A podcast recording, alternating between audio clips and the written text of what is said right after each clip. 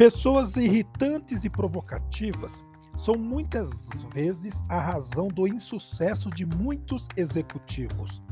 Em reuniões com os acionistas ou sócios da empresa, compete àquele que preside responder a qualquer pergunta formulada por um acionista, não importando quão ridícula ou provocante tenha sido.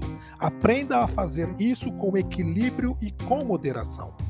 Entretanto, fora dessas reuniões muito bem estruturadas e formalmente convocadas, os executivos precisam pôr em prática a discrição e o bom senso quanto a lançar ante os porcos as suas pérolas.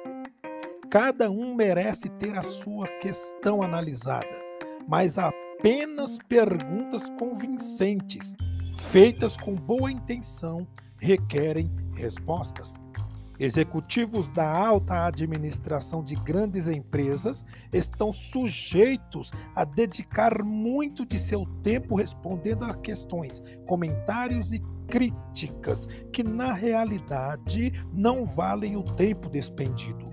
Precisa ter cuidado para que seu tempo seja empregado apenas no que merece atenção. Mais uma vez, veja o que Jesus disse: Não deis aos cães o que é santo, nem lanceis ante os porcos as vossas pérolas. Este é um bom conselho no ambiente empresarial.